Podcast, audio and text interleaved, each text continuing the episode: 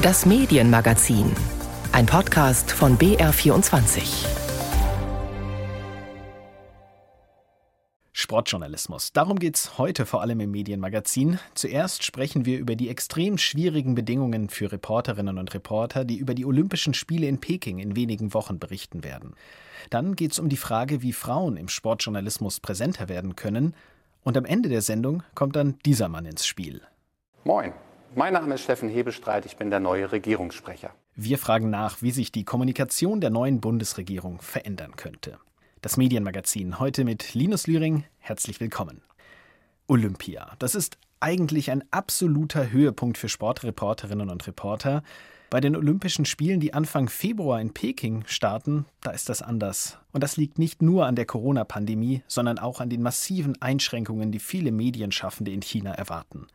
Warum die chinesische Staats- und Parteiführung die Pressefreiheit aktuell immer stärker beschneidet und wie sich Journalistinnen und Journalisten schützen können, das bespreche ich jetzt mit Anne Renzenbrink. Sie ist bei Reporter ohne Grenzen zuständig für Asien und hat auch selbst als Journalistin in China gearbeitet. Schönen guten Tag. Hallo. Bevor wir jetzt gleich genauer über China sprechen, am Anfang muss es um aktuelle Zahlen gehen. Ihre Organisation Reporter ohne Grenzen, die hat gerade den Jahresbericht vorgestellt. Zum Stichtag 1. Dezember saßen weltweit mindestens 488 Journalistinnen und Journalisten in Haft.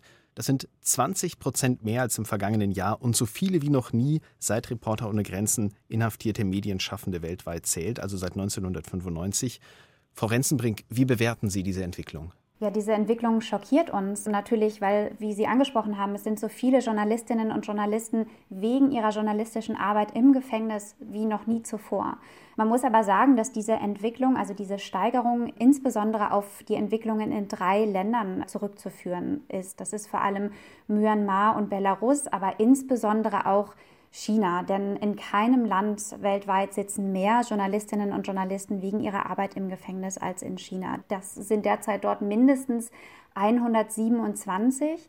Aber das ist auch noch ein Aspekt, auch die zunehmende Kontrolle Xi Jinpings über Hongkong spielt da eine Rolle, denn in Hongkong sitzen derzeit auch mindestens zehn Medienschaffende im Gefängnis und das ist auch zurückzuführen eben auf die zunehmende Kontrolle, die durch das Regime in Peking auf die Sonderverwaltungszone ausgeübt wird.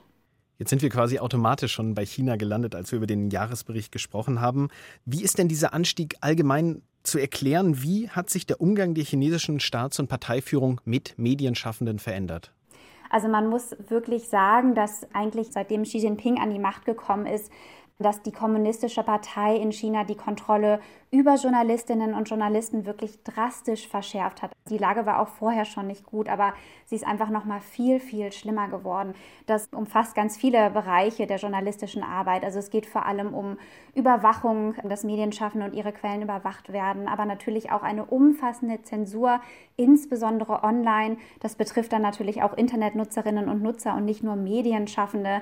Ja, und natürlich die juristischen Schikanen, also dass Medienschaffende mit absurden Vorwürfen konfrontiert werden, vor Gericht stehen und dann zu langen Haftstrafen verurteilt werden. In der kommenden Zeit wird China jetzt ja in den Mittelpunkt der Weltöffentlichkeit geraten, eben wegen der Olympischen Winterspiele, die Anfang Februar 2022 in Peking beginnen, also in etwa eineinhalb Monaten. Aus Ihrer Perspektive, welche Bedeutung haben diese Spiele für die chinesische Staatsführung? Gerade die Olympischen Spiele jetzt, die sind ein hochpolitisches Sportevent, weil eben diese Spiele dem Regime unter Xi Jinping einfach nochmal die Gelegenheit bieten, das Image aufzupolieren und einfach zu versuchen, über die Menschenrechtsbilanz hinwegzutäuschen. Und das betrifft natürlich vor allem auch aus unserer Mandatssicht die katastrophale Situation der Pressefreiheit und der Arbeitsbedingungen für chinesische Journalistinnen und Journalisten, aber auch für Auslandskorrespondentinnen und Korrespondenten, die derzeit vor Ort sind oder dann eben auch für die Spiele nach China reisen werden. Ja, also das werden tausende Reporterinnen und Reporter aus der ganzen Welt hinfahren. Es wird massive Einschränkungen geben, ja, um die Corona-Pandemie unter Kontrolle zu behalten. Aber wie wird die Staats- und Parteiführung denn darüber hinaus mit Medienvertretern umgehen, die jetzt nach China kommen? Ist Corona da vielleicht auch ein willkommener Vorwand, um zu verhindern, dass ausländische Journalistinnen und Journalisten die offiziellen Veranstaltungsorte, die Sportstätten verlassen, um auch in anderen Teilen des Landes zu recherchieren und ja, vielleicht auch Missständen nachzugehen?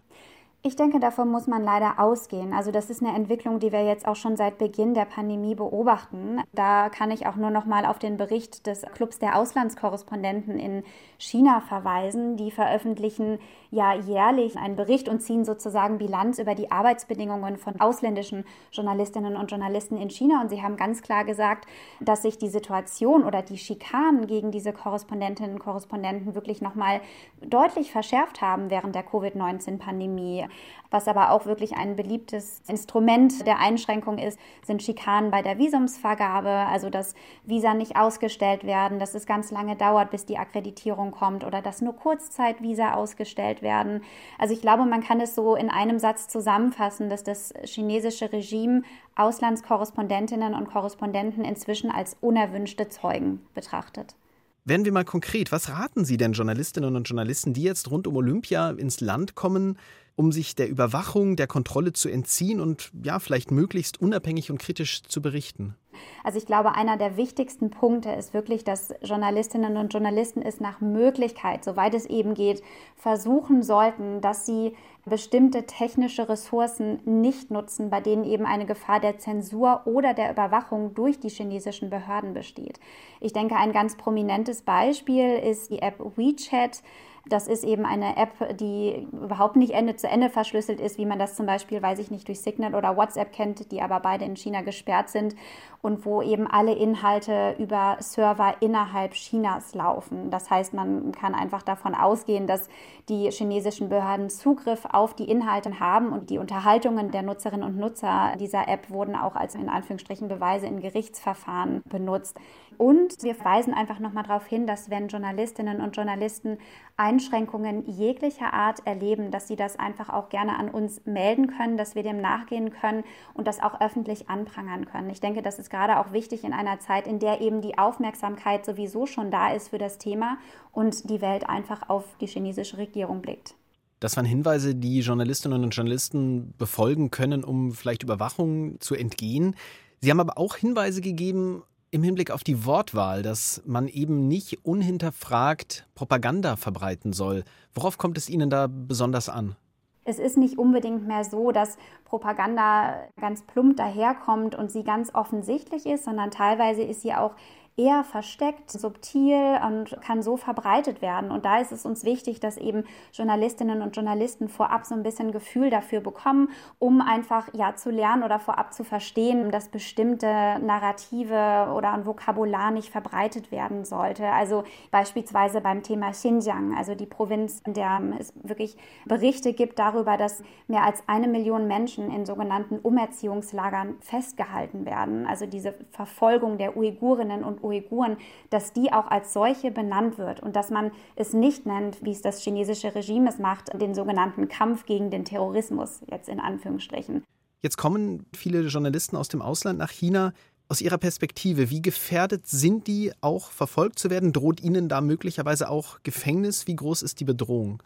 Also natürlich die absolute Mehrheit der inhaftierten Journalistinnen und Journalisten in China haben die chinesische Nationalität, aber nicht alle. Also es gibt auch einige Fälle, da sind ausländische Journalistinnen und Journalisten betroffen. Das Risiko ist, denke ich, natürlich geringer für sie, dass sie wirklich eine Haftstrafe bekommen, aber dass sie zwischenzeitlich festgehalten werden, dass ihre Ausrüstung konfisziert wurde bei sensiblen Themen. Das ist durchaus schon vorgekommen.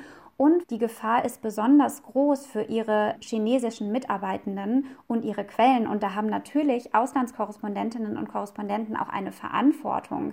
Das ist auch ein Aspekt, darüber sollten sich ausländische Medienschaffende durchaus bewusst sein, welche Gefahr für die Menschen besteht, mit denen sie zusammenarbeiten, aber auch ihre Quellen, die sie vor Ort interviewen wollen.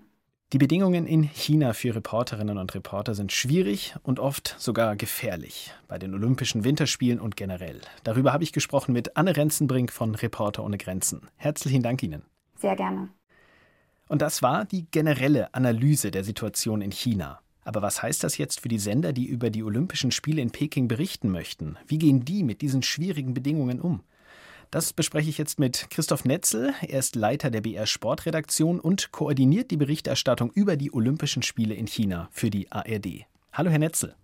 Hallo, Herr Löring. Herr Netzel, Sie haben von der kompliziertesten Vorbereitung auf Olympische Spiele gesprochen, die Sie bisher erlebt haben. Und Sie haben mir eben schon gesagt, das sind die 13. Olympischen Spiele, bei denen Sie dabei sind. Was hat es denn diesmal so außergewöhnlich schwierig gemacht? Ja, Peking stellt uns für ganz besondere Herausforderungen. Das gab es in der Form für uns noch nicht. Normalerweise ist man im Vierteljahr vor Beginn einer solchen Sportgroßveranstaltung im Ziel, was die Produktion, was die Technik betrifft, die Rahmenbedingungen. Nur in Peking ist es komplett anders. Wir bekommen keine verlässlichen, transparenten Informationen vom chinesischen OK. Wir wissen nicht genau, was dürfen wir vor Ort, was dürfen wir nicht. Es gibt zum Teil wirklich absurde Situationen, wenn man denkt, man könnte einfach mal nach Peking fliegen Anfang Februar. Ja, das wäre der Wunschtraum. Das funktioniert so natürlich nicht. Bei den Spielen in Peking muss man sich vorab beim Organisationskomitee in China anmelden, wann man gerne fliegen möchte. Linienflüge sind in der Zeit der Olympischen Spiele nicht frei buchbar. Also da wird schon mal ganz deutlich ausgesiebt. Da will man unter dem Mantel Null-Covid-Politik einfach hohe Sicherheit garantieren. Dagegen spricht da auch gar nichts. Im Gegenteil, die hohe Sicherheit ist uns natürlich auch sehr am Herzen gelegen. Aber es macht die Sache insgesamt extrem schwer. Ich kann Ihnen sagen, wir wissen heute noch nicht genau, wann unsere kleine Minimannschaft, die wir noch vor Ort in Peking bei den Spielen am Start haben werden, wann die genau fliegen werden. Wir haben noch keine Bestätigung, was die Flugdaten betrifft. Und ähm, ja, das kostet momentan extrem viele Nerven. Und ich fürchte, die nächsten Wochen werden noch ein paar Fragezeichen mit sich bringen. Wir machen ein Problem zu, drei neue gehen auf. Das ist so unser Tagesgeschäft momentan. Es macht die Sache wirklich nicht einfach. Das klingt so, als würden Sie ähnlich wie Anne Renzenbrink eben auch ja, die Vermutung haben, dass die chinesischen Behörden, die chinesische Staatsführung nicht unbedingt möchte, dass so viele Medienvertreterinnen und Vertreter wirklich berichten, oder? Wir haben auch das Gefühl, dass wir es nicht mit offenen Händen empfangen werden, um es mal so zu sagen. Klar, China hat eine Null-Covid-Strategie, die unterscheidet sich sehr drastisch von dem, was wir bei uns hier kennen. Wenn Sie die sogenannte Arbeitsquarantäne äh, sich mal in Ruhe durchlesen, die es vor Ort dann für unsere Kolleginnen und Kollegen einzuhalten gilt, das ist sehr heftig. Arbeitsquarantäne heißt, ab dem ersten Tag, wenn Sie ankommen, bis zum letzten Tag müssen Sie sich in der sogenannten Blase aufhalten. Das heißt, Sie dürfen sich nicht frei bewegen. Blase heißt, Sie dürfen an Ihrem Arbeitsplatz Platz sein. Das ist in der Regel die Sportveranstaltung, das Venue. Und es ist Ihr Hotel. Sie müssen den ganzen Tag eine, eine Maske tragen. Sie werden jeden Tag natürlich getestet. Und natürlich kommt der Verdacht auf, das kommt der nicht vorhandenen Pressefreiheit in China durchaus äh, zu Pass. Wir werden natürlich trotzdem frei und äh, unabhängig unsere Meinung kundtun und werden da auch genau hinschauen. Anne Renzenbrink von Reporter ohne Grenzen die hat eben erklärt, dass auch ausländische Medienschaffende ins Visier der chinesischen Behörden geraten können. Welche Vorkehrungen haben Sie denn getroffen, um Ihre Mitarbeiterinnen und Mitarbeiter während Olympia vor Kontrolle und Repressionen durch chinesische Behörden zu schützen? Vor Kontrolle können wir unsere Kolleginnen und Kollegen nicht schützen. Wir werden natürlich permanent kontrolliert, da müssen wir uns gar nichts vormachen. Damit können wir aber umgehen. Es geht ja immer auch darum, wo lassen wir uns zensieren. Wir lassen uns natürlich im Programm nicht zensieren. Der Großteil des Programms kommt aus Deutschland. Das sprich, wird auch hier produziert, auch Online-Artikel werden hier geschrieben. Da werden wir keine Möglichkeit bieten, Dinge in Peking zu zensieren. Wir werden aber genau aufpassen. Und wenn der Alpinchef des Deutschen Skiverbandes, Wolfgang Mayer,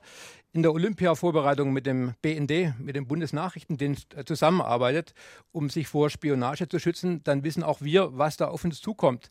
Auch wir werden unseren Leuten empfehlen, private Handys vor Ort nicht zu nutzen, Laptops privater Form nicht zu nutzen. Wir werden uns spezielle SIM-Karten aus Hongkong besorgen. Wir werden eigene WLAN-Netze aufbauen, um dort entsprechend arbeiten zu können. Safety first, das ist unsere oberste Prämisse für unser Team. Und wir haben natürlich auch im Hintergrund ein paar Szenarien hier bereits mal durchgesprochen. Wir haben auch ein kleines Krisenteam hier schon mal installiert. Und wir sind aber auch mit der deutschen Botschaft in Kontakt, um für solche Fälle eingreifen zu können. Ja, es wird nur ein kleines Team nach China reisen. Wie versuchen Sie denn trotzdem sicherzustellen, dass auch Berichte über kritische Themen wie Menschenrechtsproblematiken Platz finden in der Berichterstattung und ja, damit auch mögliche Propaganda wirklich hinterfragt werden kann? Also in unserem Programmkonzept spielen diese Themen natürlich auch eine ganz wichtige Rolle. Das kann ich Ihnen versprechen. Ich kann es Ihnen aus dem Grund auch versprechen, weil ich erst die Tage jetzt an einem tollen, interessanten Film beschäftigt war. Das ist ein Film, wo Felix Neureuter sich mit Vertretern auf den Uiguren getroffen hat. Wir gehen auf das Thema Menschenrechte da sehr massiv ein. Es geht auch um die Umerziehungslager. Genau, das ist der richtige Begriff, den wir gerade eben auch gehört haben. Und das wird bereits in der Woche vor Olympia bei uns ein großes Thema sein in der ARD. Wir werden unsere Korrespondentin Frau Anthony auch im Programm haben mit einem China Insight Stück, eine Dokumentation mit einem kritischen Blick auf das Gastgeberland. Und ich kann Ihnen versprechen, dass wir mit dem Miniteam, mit dem wir vor Ort sind, sehr journalistisch arbeiten wollen. Es ist unser Anspruch, immer eine eigene Meinung zu haben. Das finde ich was ganz Wichtiges. Wir müssen eigene Augen, eigene Ohren vor Ort haben. Wir brauchen ungefilterte Informationen und einfach hintergründige Recherchen, um unser Programm entsprechend auch journalistisch aufzubereiten. Selten waren Olympische Spiele so umstritten, die Planung so kompliziert und wohl noch nie wusste das Team zu diesem Zeitpunkt noch nicht, wann es dann wirklich in Peking ankommt. Christoph Netzel war das im BR24 Medienmagazin. Der Teamleiter für die Olympischen Spiele der ARD hat erklärt, wie Berichterstattung trotzdem unter diesen komplizierten Bedingungen funktionieren soll. Herr Netzel, herzlichen Dank Ihnen. Schönen Dank. Und wir bleiben noch beim Sportjournalismus. Da waren Männer ja lange so dominant wie in wohl keinem anderen Bereich des Journalismus, ob als Reporter, Moderatoren oder Sportler. Frauen, die spielten in den Berichten oft nur eine Nebenrolle. Das gilt für Journalistinnen genauso wie für aktive Sportlerinnen. Und auch wenn sich da in der letzten Zeit etwas verändert, es ist immer noch viel Luft nach oben. Wie können Frauen also in der Sportberichterstattung stärker vorkommen? Das wurde auf der Sportkonferenz von Deutschlandfunk und Journalistinnenbund diskutiert. Raphael Späth fasst die Ergebnisse zusammen. Die Marginalisierung von Frauen in der Sportberichterstattung hat Kontinuität, sagt Soziologin Ilse Hartmann-Tews auf der Deutschlandfunk Sportkonferenz. Forschungen hätten ergeben, dass sich auch im Jahr 2020 gerade einmal 10 Prozent der Berichterstattung in den Printmedien auf weibliche Athletinnen fokussiert. Ein Anstieg um nur wenige Prozentpunkte im Vergleich zu den 70er Jahren. Wir haben auch Interviews mit den Redaktionsleitungen durchgeführt. Und da war dieses Bewusstsein noch nicht da. Also die wollten uns das gar nicht glauben. Fehlende weibliche Repräsentanz macht sich aber nicht nur in der Berichterstattung bemerkbar, hat Saskia Aleite von der Süddeutschen Zeitung festgestellt. Acht Prozent der Trainerinnen oder Trainer, die bei Olympia jetzt in Tokio dabei waren, äh, das waren nur Frauen. Also von den deutschen, vom DOSB geschickten Trainerinnen waren acht Prozent Frauen. Und weltweit oder von ganzen Nationen ist man so im Durchschnitt bei 13. Eine dieser Trainerinnen war Christine Adams. Sie ist Stabhochsprung-Bundestrainerin, geschlechterübergreifend. Der Mangel an Trainerinnen auch für sie erschreckend. Im Jugendbereich gäbe es durchaus vielversprechende Talente für diese Position, betont Adams. Aber schlussendlich im Spitzenbereich wird es ganz, ganz dünn. Und da hilft auch die Quote nicht, weil wir haben sie nicht. Wir müssen Programme ändern, wir müssen Arbeitsbedingungen ändern, wir müssen Umfelder ändern, damit wir mehr Frauen in diesem Beruf kriegen. Ein strukturelles Problem, das sich auch in den Führungsebenen der Vereine beobachten lässt, erzählt SZ-Autorin Saskia Aleite. Also der Sport muss selber aktiv werden, ja, muss sich selber eine Aufmerksamkeit auch einfach schaffen und sich da Gedanken machen. Das glaube ich schon. Anders sieht das hingegen Nina Probst. Sie hat vor ein paar Jahren das Sportportal sportfrauen.net gegründet, auf dem nur über Frauensport berichtet wird. Sie ist der Meinung, wenn man insgesamt diverser berichtet und mehr auch über die Frauensportarten berichtet, kann man ja auch ein größeres Interesse schaffen und dann kommen vielleicht mehr Leute in die Stadien. Also es ist halt immer so ein bisschen ein Henne-Ei-Problem meiner Meinung nach. Wer fängt an, eine Veränderung anzustoßen? Ilse Hartmann-Tews glaubt, dass sich dieses Henne-Ei-Problem lösen lässt. Wenn die Redaktionen diverser sind, wenn da unterschiedliche Blicke reinkommen, ist es dann vielfältiger. Das Problem, auch der Sportjournalismus hat einen großen weiblichen Repräsentationsmangel. Der Verband deutscher Sportjournalisten spricht von gerade einmal 11 Prozent Frauenanteil in deutschen Sportredaktionen. Das sind etwa 30 Prozent weniger als in anderen Ressorts. Claudia Neumann, die seit 2016 auch bei Männerturnieren im Fußball fürs ZDF kommentiert, glaubt, dass der Sportjournalismus in nächster Zeit viel Aufholarbeit zu leisten hat. Die Zeit hat sich wirklich jetzt sowas von als reif dargestellt. Das Rad lässt sich nicht mehr zurückdrehen. Wir brauchen jetzt nur schlüssige und kluge Konzepte, damit das auch funktioniert. Deshalb wird vielerorts mit einer Frauenquote gearbeitet, manchmal auch zum Ärgernis der männlichen Kollegen. In den Augen von Claudia Neumann war diese Quote in einigen öffentlich-rechtlichen Rundfunkanstalten aber auch effektiv.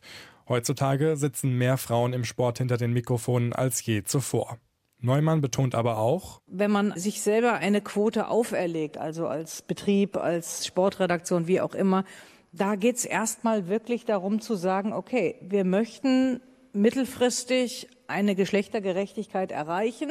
Wir öffnen hier mit Türen und Tore und wir brauchen gleichzeitig aber eine kluge Idee, ein gutes Mentoring, wie wir das auch nachhaltig schaffen. Denn ansonsten hast du relativ schnell Tür auf, Tür zu wieder. Und vor allen Dingen, du machst dir auch das Betriebsklima insgesamt dann irgendwann kaputt. Wie so ein Mentoring aussehen kann, weiß Stefanie Barczyk von der ARD. Sie kommentiert seit zwei Jahren Spiele der Fußball-Bundesliga der Männer und arbeitet regelmäßig in intensiven Sitzungen mit einem erfahrenen Kollegen an ihrem Reportagestil. Ein in ihren Augen fruchtbares Konzept, das auch auf andere Redaktionen übertragen werden könnte. Ich höre das aus ganz vielen Redaktionen, da wird mir mal gesagt, das kennen wir gar nicht, das haben wir gar nicht. Also wir haben niemanden, mit dem wir sprechen können. Es gibt uns niemand konstruktives Feedback oder arbeitet niemand mit uns in dieser Art und Weise. Und ich glaube, das ist was, da könnte man anfangen aber nicht nur bei Frauen, sondern generell. Und vielleicht ist das was, wo dann auch gerade die erfahrenen Kolleginnen, Kollegen ansetzen könnten, diesen Part zu übernehmen. Raphael Späth über die Frage, wie Frauen im Sportjournalismus präsenter werden könnten. Präsent werden wird in der kommenden Zeit auf jeden Fall jemand, dessen Namen wohl bisher nur die wenigsten kannten, Steffen Hebestreit. Er ist seit wenigen Tagen Sprecher der neuen Bundesregierung. Was hat er vor und wie will er die Politik von Kanzler Scholz kommunizieren? Georg Schwarte stellt Steffen Hebestreit vor. Moin. Mein Name ist Steffen Hebestreit, ich bin der neue Regierungssprecher. Moin also. Hamburg lässt grüßen. Ein neuer Ton zieht ein ins offizielle Regierungshandeln. Mehr reden, mehr erklären wollen Sie.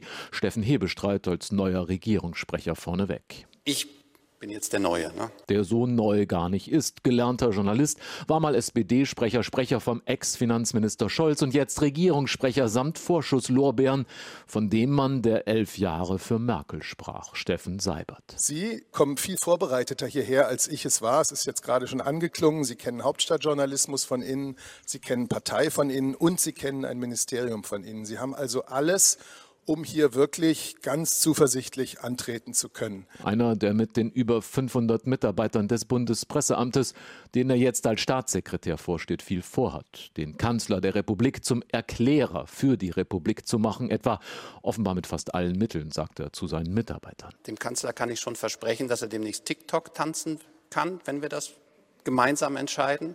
Der Blick deutet mir an, dass wir dann noch ein paar Diskussionen führen werden. Der Blick von Olaf Scholz, schlumpfig grinsend. Tanzen auf TikTok gab es noch nicht, aber Olaf Scholz scheint in den ersten fünf Tagen seiner Amtszeit medial präsenter als die Kanzlerin in den vergangenen fünf Jahren. Er will Kanzler für alle sein, sich und Politik erklären, auch den Impfgegnern beispielsweise. Klar, ich bin Bundeskanzler aller Deutschen, so verstehe ich mich.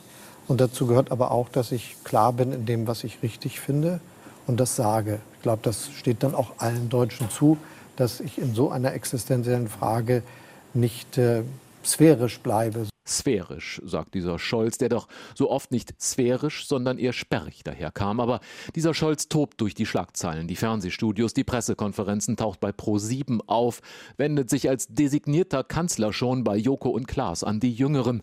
Ungehört so etwas bisher. Es gibt da keine roten Linien. Und ich versichere euch, das hat meine oberste Priorität. Meine Bitte an Sie und euch, helft mit, diese Aufgabe zu bewältigen. Die Bitte an Sie und euch. Der Scholzomat lernt Kommunikation, auch wenn Olaf Scholz, der Hanseat, sich, sagt er, treu bleiben will. Das übrigens hat er auch im Kanzleramt allen Mitarbeitern versprochen. Manche sagten, angedroht. Ich will gerne anknüpfen an die, wie soll man das sagen, nordostdeutsche Mentalität, die da bisher geherrscht hat. So viel wird sich da nicht ändern aber ein bisschen eben doch. Scholz will Vermittler sein für seine Ampelkoalition. Er will Politik beschreiben, erklären, singt im Bundespresseamt das hohe Lied der Kommunikation. Man kann das gar nicht kleiner sagen. Das ist eine ganz wichtige Funktion in einer Demokratie, in der es eben um ein Miteinander, um ein großes öffentliches Gespräch gibt. Er sucht das öffentliche Gespräch in diesen Tagen, sucht auch nach seiner Rolle und seinem Stil dabei beim Amtsantritt in Polen. Etwa sagt er mit Blick auf Europa, dass er auch da Mediator sein möchte, nicht Gladiator im Kampf für rein deutsche Interessen. Es wird also keinen deutschen Regierungschef geben, der in Deutschland vor Fernsehkameras tritt und sagt, was er alles von Brüssel will um dann hinterher in Brüssel irgendwie zu verhandeln und hinterher zu sagen, was er alles erreicht hat. Ob er Merkels Podcast weiterführt, demnächst via TikTok kommuniziert oder selbst aus dem Bundestag twittert, alles noch offen. Aber sie arbeiten dran, sagt der Scholz-Erklärer Hebestreit. Es dürfte spannend werden in nächster Zeit. Bundeskanzler Scholz auf TikTok, da würden wohl Welten aufeinanderprallen. Georg Schwarte war das über den neuen Regierungssprecher und die Frage, was er für die Kommunikation der Bundesregierung plant. Im Medienmagazin ist nichts mehr geplant für heute. Die Sendung ist zu Ende. Reaktionen, Anmerkungen gerne an medienmagazin.br.de. Die Redaktion für diese Sendung hatte Sissy Pizza. Am Mikrofon war Linus Lühring.